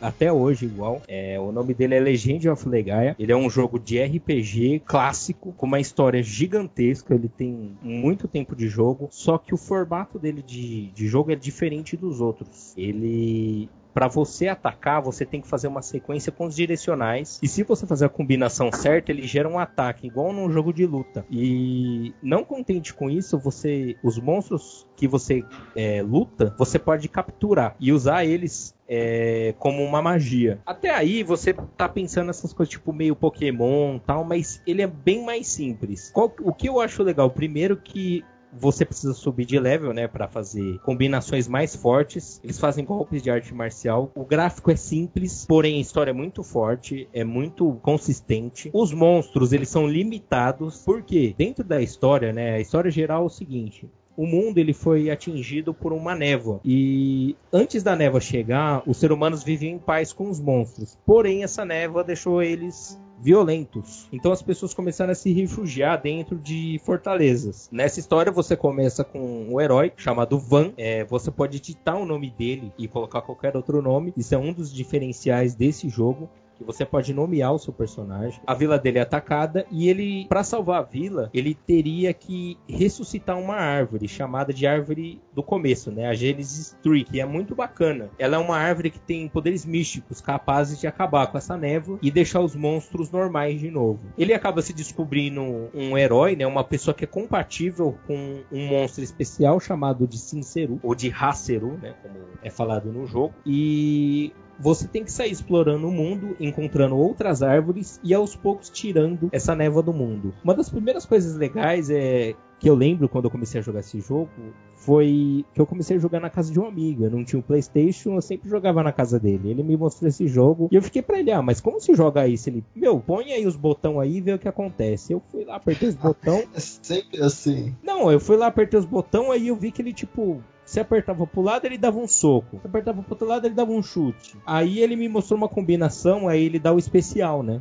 Que é o primeiro que você aprende. Meu, eu babei naquilo. Eu falei, puta, que jogo fodido. E ainda depois ele, a gente jogando, ele me mostrando como capturava o monstro. Aí você invoca o monstro, meu. Aí tem toda uma animação ferrada. E, e o jogo, é, é- o jogo assim, ele te testa muito. Você tem que saber fazer algumas coisas com o tempo pra você administrar o seu HP, porque não é que nem os outros jogos que você cura e você vai lutando. Se você curar no tempo errado, você morreu, sabe? Você perde seu time. É, é, é bem, é bem diferente. Fora que, além de todo esse sistema, é, para você se movimentar entre as cidades, você tem que andar no mapa. Isso você encontra os monstros, né? Encontra alguns segredos. E a história, ela é super leve de entender, ela é super simples. Os personagens, por mais que tenham um desenho assim considerado tosco, né? Porque se, quando se vocês forem ver o jogo, ele é muito simples. Porém, a história é muito, muito bem feita. É muito grande, você perde bastante tempo jogando. Recomendo para quem tiver emulador no celular, dá uma jogadinha nesse jogo. Você vai perder umas boas horas, principalmente quando você entender o sistema de batalha. Eu, curiosamente, eu tenho detonado desse jogo até hoje, cara. Eu comprei em 96. E e quando eu comecei esses tempos atrás jogar no celular, puto, tem essa revista. Eu lembro que eu achei essa revista, minha revista tá inteira, cara. Eu tenho detonado, tipo, do começo ao fim. E esse foi um jogo que eu zerei depois, né? Eu zerei esse jogo, meu, o jogo é enorme. Aí, tipo, eu tenho detonado original com tudo. Todos os segredos, todas as coisas, né? Da, da PlayStation. É muito legal, cara. É muito legal. Eu recomendo esse jogo para você que quer conhecer um RPG diferente, né? Que tem um sistema de batalha diferente, exploração diferente. A forma de contar a história também é muito diferente. É, ele é bem simples. Se você tiver um inglesinho básico, você consegue se virar. Eu recomendo, porque o jogo tá inglês, não tem tradução. É, ele é um dos jogos que me marcaram muito, mas muito mesmo dessa questão assim de, de, gameplay, sabe? De você ver um jogo, de você se encantar, de você querer jogar de novo. Esse é um jogo que eu sempre quero jogar porque ele é muito foda, cara. Ele é, ele é muito bem feito pra época, assim. A minha tristeza é, é, que as produtoras não conheçam esse jogo e não refaçam ele numa versão nova. Porque eu tenho certeza que faria muito sucesso. É porque você falou da história e da história ser, ser grande também. Eu acho que também é uma tendência dos, dos, jogos atuais terem histórias mais curtas, assim, né? Tipo, deixarem um jogo assim tão longo. É, pode até ter continuação da história e tal, mas a pessoa não lança um jogo com uma para você, sei lá, ficar 300 horas jogando ou então 400 horas jogando de história. O pessoal geralmente deixa a história mais curta para ter continuação, para ter o 2 e o 3 e... e a jogabilidade muito mais simples, né, e muito mais fácil. Isso é uma coisa que me deixa bem triste, cara. É, então, com poucas mecânicas assim. E o Legend of Legaia eu não conhecia e eu vi um gameplay dele e achei muito massa, mano, muito da hora. Esse negócio de você fazer o combo, de você combinar, é muito interessante e é diferente de tudo, assim. Eu não conheço nenhum jogo que, que, que faça isso, sabe? O protagonista, ele. Você lutava com ele, né? Esquerda, direita, abaixo e cima, né? Isso. E aí você combinava os golpes, né? Isso. Você, tipo, meu, é, é, é que dentro da gameplay existem golpes que você só aprende jogando, né? Seguindo a história. E tem golpes que você, na época, você tinha que adivinhar, né? Você tinha que ir combinando. E você, meu, você pode fazer golpe com muito hit, se você combinar. É, um exemplo é que tinha um o Platinum Card, se não me engano, você acumulava ponto e você podia usar em golpe, cara. Você estourava o cara, tipo um golpe que não acabava nunca. Um outro exemplo é que quando você tá próximo ao fim do jogo, você ganha o, medalhão, o medalhão do Juggernaut, né? Que é o, é o, monstro maior do jogo. Quando você ativa essa habilidade, meu, ele dá combo infinito. Ele fica batendo no monstro até zerar, filho. Ele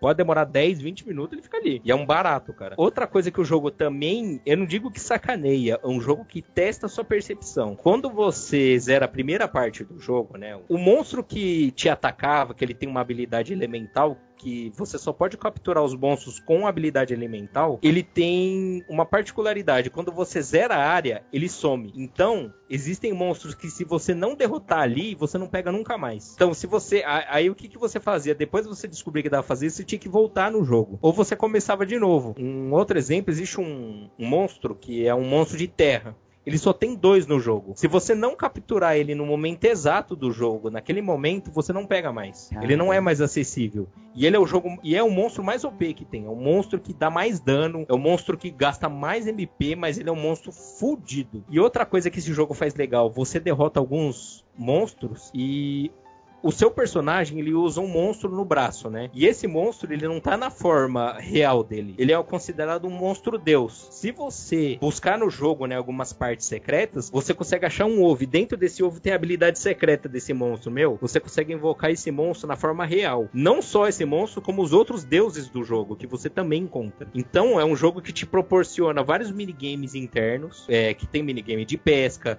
tem jogo de azar, tem jogo de dança, tem jogo de canto, que é na parte do cassino, né? Que é uma das partes mais divertidas do jogo. Inclusive, você consegue o, o ovo do Deus do Sol nesse cassino. Então você tem que jogar, você tem que apostar, você tem que fazer os desafios, senão você não consegue as coisas legais do jogo. E quanto mais você explora, mais monstro diferente e mais golpes diferentes você acha. É muito bacana. Eu recomendo 100% quem não conheça começar a jogar. Se você jogar com detonado, é muito, é muito mais aproveitável do que você jogar sem. Por quê? São certos segredos que você não deixa passar e que vai deixar seu jogo mais rico. Outra coisa são os boss. O boss, é, você não tem noção de quanto sangue ele tem. Você tem que ficar batendo até ele cair. E tem. Cada, cada boss tem uma particularidade única que, meu, acaba com a sua gameplay em dois segundos. Mas quando você derrota o cara, meu, você fica muito feliz. Porque é muito difícil. Eu acho que vale muito a pena para quem gosta de desafio. Ele também serve para passar o tempo. Você, se você quiser ficar num lugar aumentando de nível, você consegue. Se você quiser continuar a história, você também consegue. Se você for um cara que quer saber a história rápido, pode seguir, cara. Você não vai perder muita coisa. Mas se você quiser perder um tempo e explorar o jogo, meu, você vai achar muita coisa secreta, muito golpe secreto, monstro, é,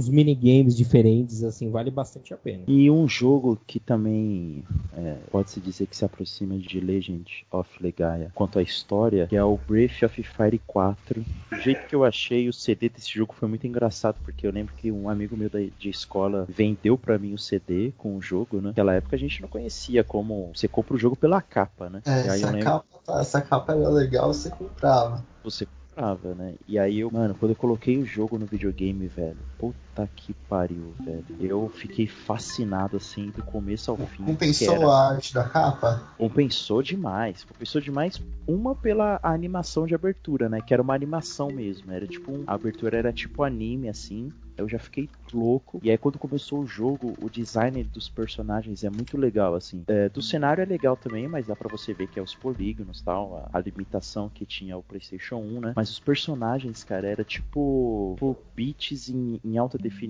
sabe? Os beats dos personagens eram desenhados certinhos, assim, muito bonitos, assim. E a história do, do Breath of Fire 4 é interessante porque porque existem dois continentes, né? Em um continente é, estava em guerra com o outro há, muito, há muitos anos, e aí em um continente ele invoca um deus dragão para dar fim à guerra, né? Só que esse deus dragão ele, ele é tão poderoso que ele se divide em dois e ele perde a outra parte dele. E como ele perdeu a outra parte dele, ele não consegue continuar no, no mundo mortal e ele vai dormir. Então ele entra num sono profundo. E aí depois de muitos anos ele desperta novamente porque a outra parte dele despertou também, só que no outro continente. E aí você simultaneamente às vezes você fica jogando com as, com as partes, sabe? É, simultaneamente não, você tem uma hora que você joga com uma parte, tem uma outra que você joga com a outra parte do Deus Dragão, né? E aí você, mano, você vai avançando na história porque você começa pensando que é uma coisa, que é uma história de resgatar a princesa que desapareceu, mas você vai descobrir uma trama muito mais profunda por trás, né? E esse jogo eu lembro que eu zerei, né? E esse jogo eu lembro que você tem a opção de você escolher o final, porque esse jogo ele trabalha justamente a dualidade é,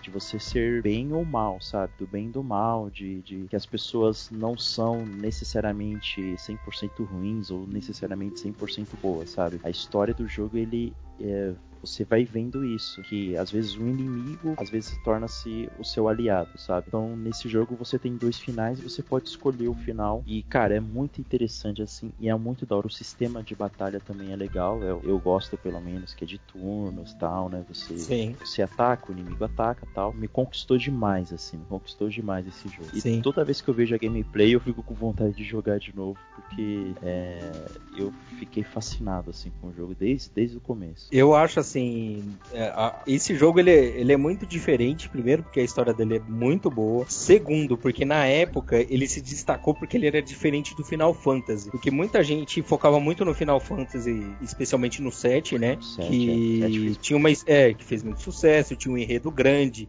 era um jogo grande, né? Tanto que ele vinha mais de um CD para você jogar esse Final Fantasy. Porém, o Breath of Fire, ele se distanciou no que? Primeiro, porque ele não precisava sair da tela, né? Ou mudar a tela para contar a história. A mesma tela que você tava andando, ele só continuava a animação, né? Contando a história e você seguia. Isso era muito bacana, porque não quebrava o ritmo, né? Não tinha cutscene, né? É, não tinha cutscene. Você só continuava a história e é como se estivesse interagindo. Segundo, essa aparência que não é 3D, só que o, o, o que era diferente era isso, sabe? Você parecia que tava vendo um desenho animado, um anime. E dava muito peso, dava muita consistência pro, pro jogo. Outra coisa era a dificuldade, assim. Se você se propôs a explorar o jogo, a pegar os boss, a pegar os monstros, meu, você sofria bastante. Era bem difícil. Exatamente. É. Era um jogo que no começo ele te ensinava as coisas, mas depois era morro abaixo. É. Se você não se preparasse bem, você era derrotado muito fácil. Muito fácil. fácil. Exatamente. E isso consistia em você ficar treinando. Então, por exemplo, você chega numa parte avançada do jogo, você não tá conseguindo passar de um boss. Você ficava andando no mapa até encontrar é, áreas planícies assim, é, desérticas assim, e você ficava andando nessas planícies para treinar mesmo, para subir de level. Ou então para conseguir dinheiro para você comprar uma espada melhor, um cajado melhor, sabe, melhorar os seus itens e tal. Você tinha que perder um tempo treinando e, e upando, cara, porque senão você não conseguia passar no jogo. E o jogo é grande, é gigante. Sim, é tanto que se você for ver, ultimamente existe speedrun, né, que é o pessoal tenta fazer o jogo no melhor tempo possível. E eu vi recentemente o pessoal fazendo desse jogo. Meu, é assim, existem alguns macetes que você consegue fazer o jogo mais rápido. Tanto que, se eu não me engano, o cara termina em 3 horas o jogo. Só que são 3 horas. Só que o cara usa vários macetes para ele subir de level mais rápido e para derrotar os inimigos mais fáceis. Que os inimigos têm alguns que eles têm algum, algumas fraquezas que o jogo não expõe, né? Você tem que perceber certas coisas para você fazer. E nessas nesses jogos que o pessoal tenta terminar rápido que você vê, mas se você não for nesse sentido, sabe, de acabar rápido, meu, você tem mundo enorme para você procurar, você encontra outros segredos. É um jogo divertido, assim. Ele é diferente dos outros RPG que você fica meio, sabe, bodeado de você ficar aumentando de nível. Não, ele te encoraja você a aumentar de nível, senão você não passa. E assim, não é só o nível, né? Você tem que saber jogar. Se você não saber jogar também, de você aprender como funcionam algumas habilidades, ele também te pune, porque aí ele faz fica mais difícil, né? O seu inimigo ele se adapta bem a isso. Diferente do Final Fantasy, que ele é meio durão na história, né? Que você meio que tem que seguir um caminho e tal, ele te permite essa liberdade de você andar mais pela fase, de você ver os personagens. Eu acho bem bacana por causa disso, assim. Fora que é muito bonito, assim, pra época, é muito bonito, assim, os gráficos, né? Por mais que é pixelado, não parece quadrado, né? Ele tem uma aparência até mais redonda se você for olhar os personagens. As fases são super bem desenhadas, apesar de simples, né? Tem a diferença, porque como a animação, o chão fica parado, mas a animação do personagem continua, você percebe essa diferença, mas não deixa de ser bonito. E também é, os personagens são diferentes em si, né? Então, tipo, você tem a Nina, que é a irmã da princesa, que ela é mais de magia e suporte. Você tem o Ryu, que é de ataque. Você tem o guarda-costas da Nina, que ele é uma mistura entre magia e ataque. E tem o personagem, o meu personagem favorito do jogo, que é o Icias, que ele é um cachorro samurai. Ele é muito louco, assim, porque ele, ele é de ataque, ele não é de suporte, né? Ele, quando ele ataca, ele sempre dá dois hits. Porque como ele é samurai, ele é, ele é rápido, né? Então o ataque dele sempre é dois hits, assim. Putz, eu pirava no jogo, mano pirava no jogo total, assim, era, era muito bom. Quando eu consegui zerar, foi uma felicidade do caramba. É muito. É muito gratificante zerar esse jogo. Mano. Essa é a palavra certa, é gratificante, porque Ultimamente, a minha maior tristeza em relação a todos os jogos que existem assim na atualidade é que, primeiro, é que as histórias são curtas. Você zera o jogo em tipo 20 horas. 20 horas, mesmo que você jogue casualmente, cara, você termina muito rápido. E se estraga muito a experiência do jogo. Ultimamente, eu, de todos os jogos que eu tenho visto, assim, com exceção da série Fallout, que tem uma história grande, né? Mas você também consegue zerar em pouco tempo. Mas, ultimamente, os jogos não têm apresentado muita proposta de pós-game, né? Você você zerou, e aí? Dá pra você explorar? Tem mais história, né? Ultimamente a gente se prende muito a DLC, mas ultimamente a DLC tá tão porca, né? Tá tão fraca, né? E quem tem console, é, a tendência do console não é, é, não se atualizar, né? Por mais que nós temos internet hoje em dia, a história vai ter um DLC? Vai, mas não vai estender. Então por que não fazer uma, um jogo grande, né? Vamos dar um bom exemplo da própria Sony, um bom exemplo. É o The Last of Us. É uma história que não é tão longa, mas também não é tão curta, mas é muito rica.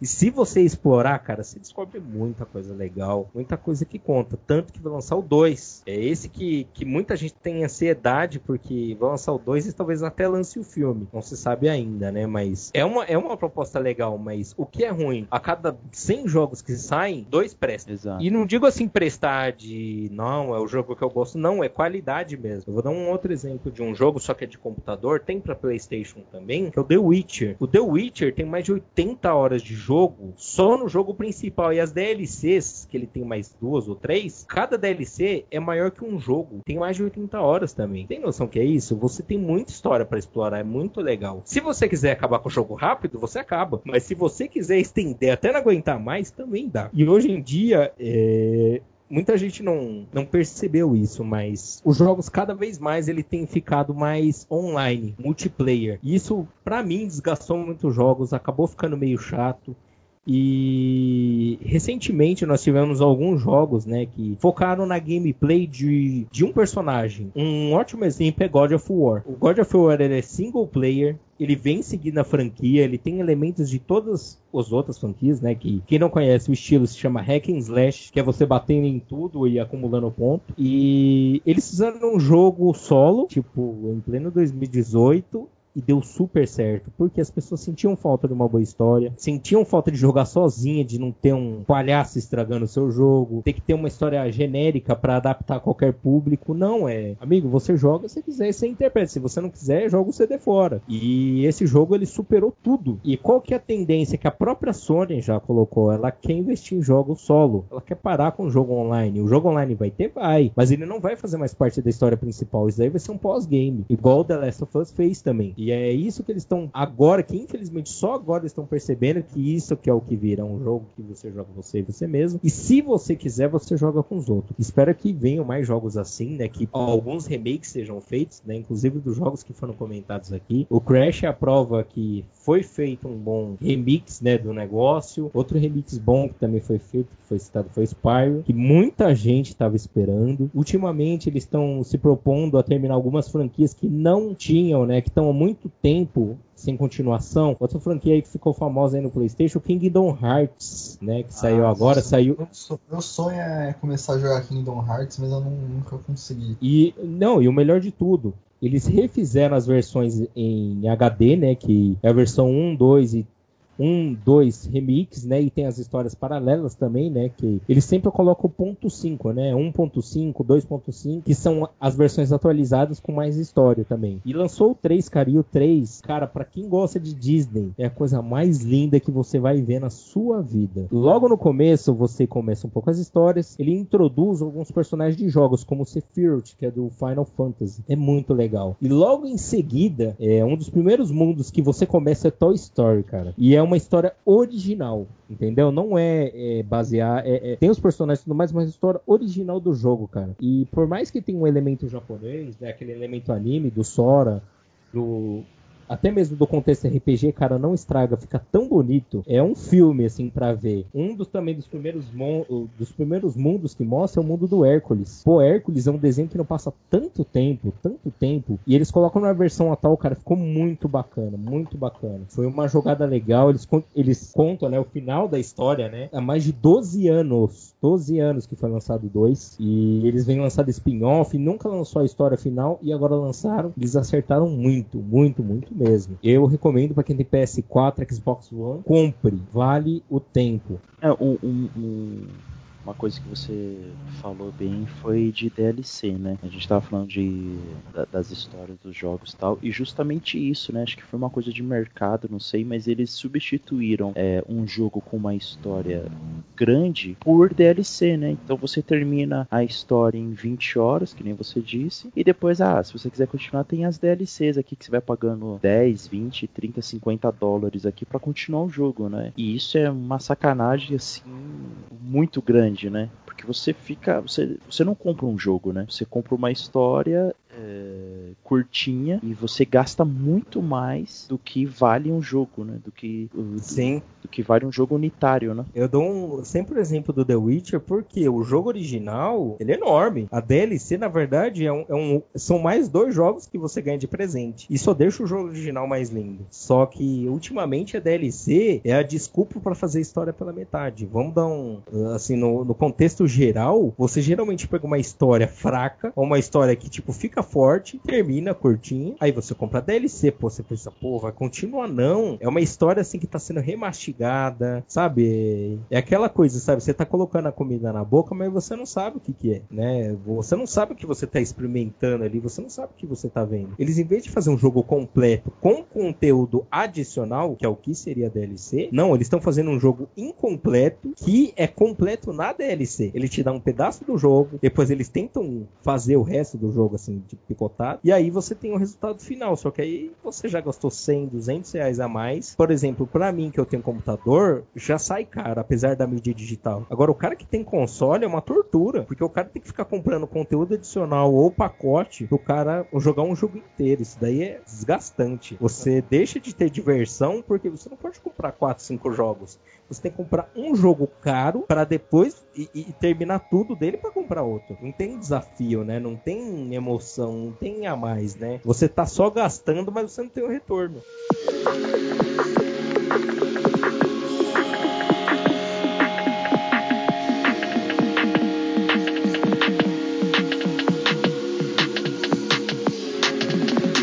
Eu queria saber a opinião de vocês em um assunto.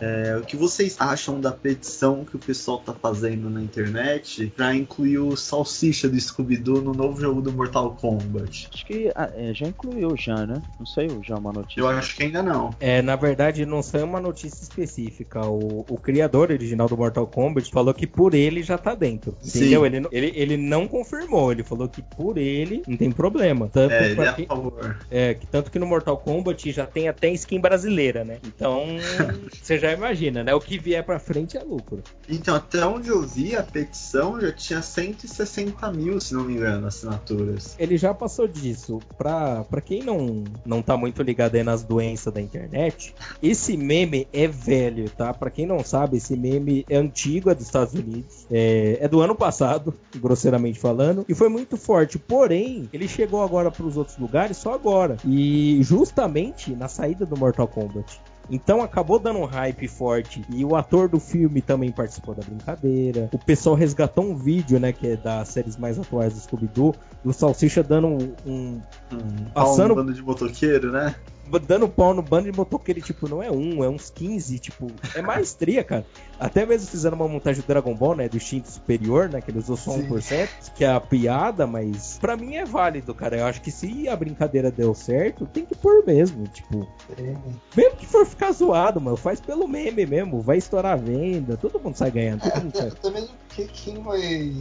Quem tá pedindo é o pessoal que vai jogar. Então, Sim, não é a produtora.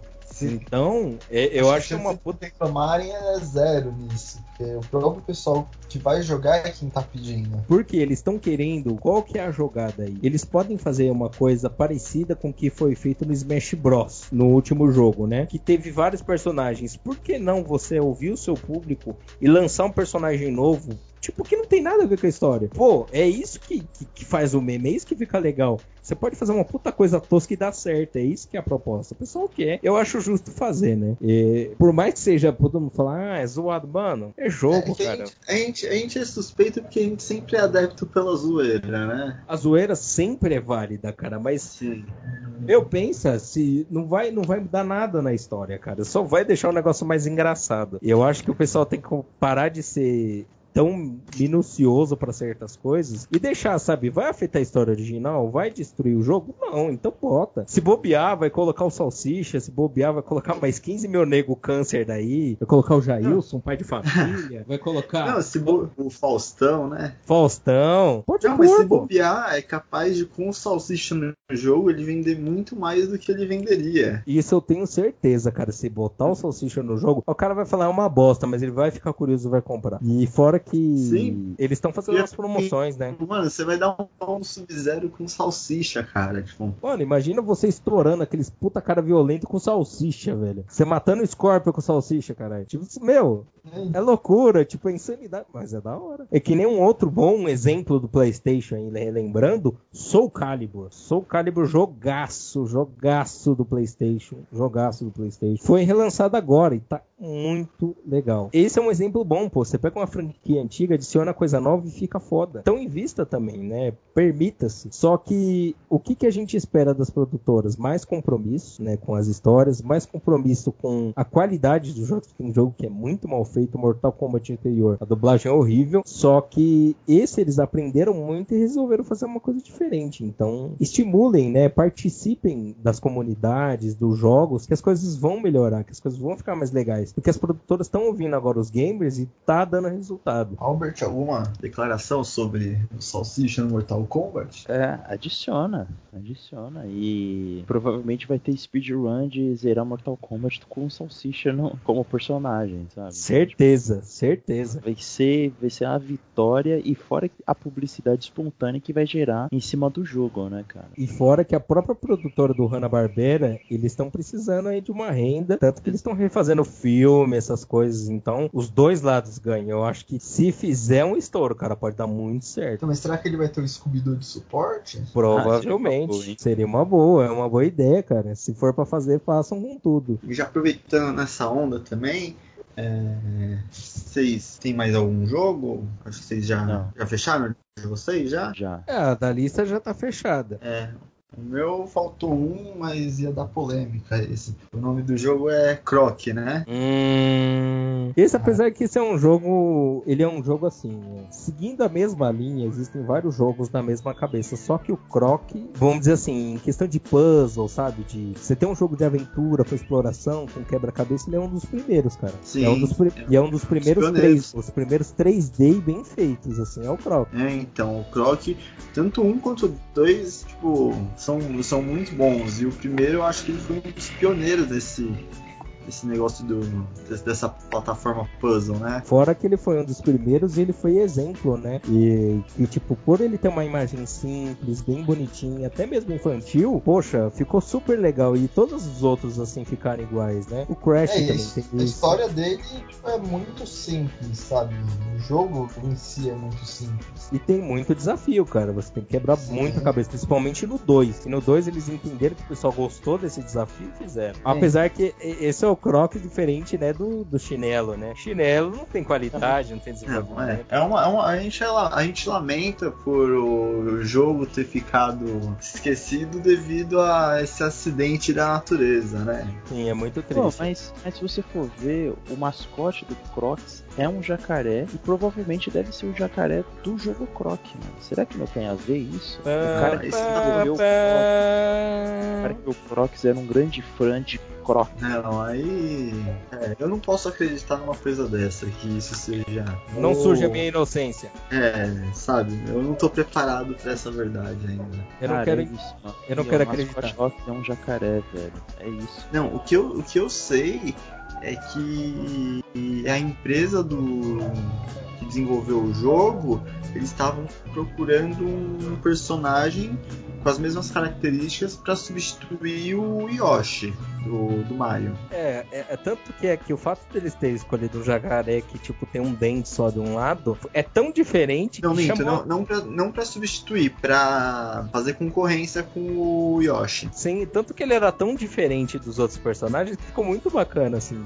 Sim. É, o gráfico era muito bonito, era muito colorido. É, depois disso, eu acho que foi uma boa referência, porque veio Crash. Tem um outro jogo que é da mesma época que é o Rayman. Rayman, Rayman, nossa, é sensacional também. o 2, o 2, o Great Escape, cara, é um dos melhores jogos da série. Eu acho uma pena eles não refizer. A própria Ubisoft tem os direitos e ela não refizer esse jogo, porque esse jogo é incrível, né? Que é um jogo super divertido. Ele mistura todos esses jogos que a gente falou, ele mistura num jogo só. Então ele tem elementos de aventura, exploração. Ele tem essa coisa do Crash de você ter que correr das coisas, sabe? E ao mesmo tempo você consegue explorar tudo. Ele tem uma história meio de humor negro também. Ele mistura algumas coisinhas pequenas assim. Mas é um jogo super bacana e ele é inspirado nessa mistura. É um tipo de jogo que hoje em dia eu acho que daria muito certo. Eu tenho, assim, muito apreço esse jogo mesmo do Rayman, do Crocs. É, é muito bacana. Só que na época estourou e depois acabou morrendo, sabe? Acabou vindo outros produtos e acabou ficando em segundo plano. Quem sabe agora numa segunda mão, né? Como ultimamente falta muito conteúdo, não venham de volta esses jogos, né? É uma grande proposta. Aliás, tem uma campanha a favor do Crocs que, que já no primeiro. Nosso primeiro podcast já, já teve a, a campanha Pro Crocs, né? Pra você ver, você vê que além da campanha anti-vacina, né, nós temos outras doenças do mundo, né? Precisam ser combatidas. Uma delas é, é o apoio ao Crocs, né? Assim, ter, mandar um abraço pra nossa amiga Mariana também, que é uma defensora do Crocs. Que... É, que- quem diria, as Sim. pessoas. Quem diria, certas pessoas, assim, também têm suas falhas, né? Todos temos nossas falhas, né? É, Crocs mas- é uma delas. É, mas com, com certeza a Mari vai, vai participar de um programa Ah, sim. e pra gente debater sobre, essa, sobre esse assunto também, né? Já está convidada. Em breve faremos um podcast falando sobre as nossas queridas doenças modernas e sobre a internet, né? Não diremos quando faremos, será em breve. e Ah, sim. com a participação da senhora Mariana para enaltecer a sensação causada pelo Crocs. no geral dos jogos, eu acho que a gente falou bem hoje, né? É, falamos bem, né? Teremos outras oportunidades para falar de outros jogos, né? Mande a sua opinião, se você tiver alguma opinião bacana de algum jogo que você gosta, que você achou que a gente não falou. A gente está sempre aberto ao debate Sim. aí. Nós também vamos explorar outras plataformas, tá? Outros clássicos, né? Nintendo, Sega.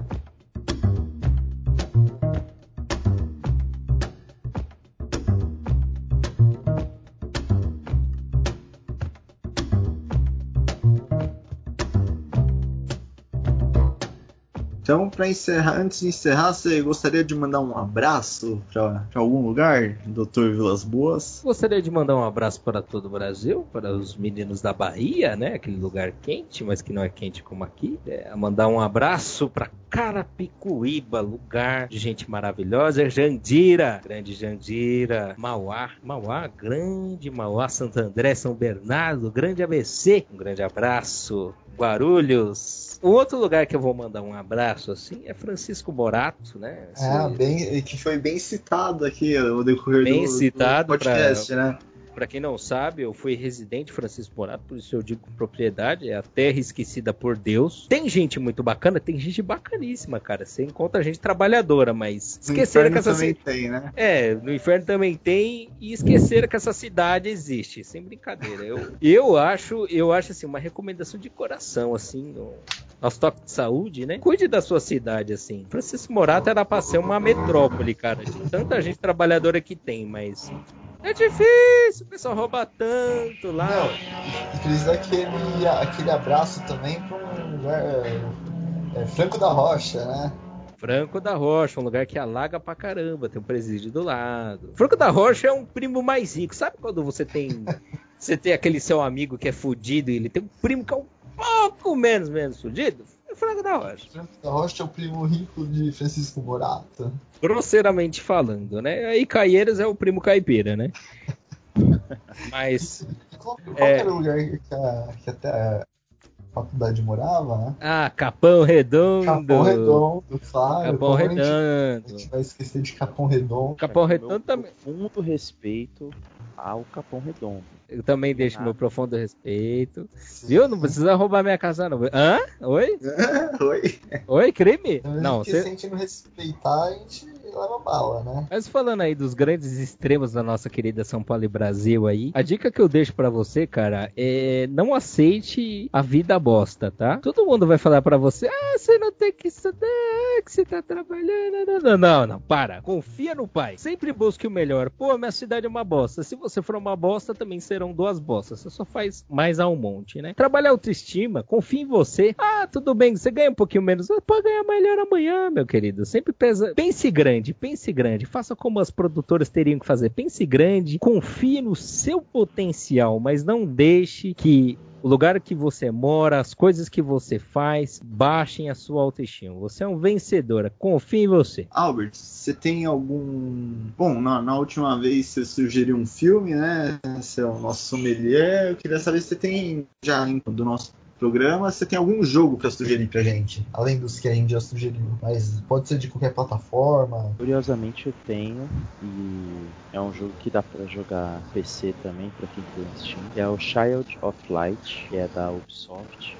Eu comecei a jogar há pouco tempo. A história, já tô, já tô encantado com a história, já tô encantado com jogo, jogabilidade, porque é um pouco desse. É um pouco de RPG, né? Que a gente falou de alguns jogos aqui do episódio. E mais os gráficos também, né?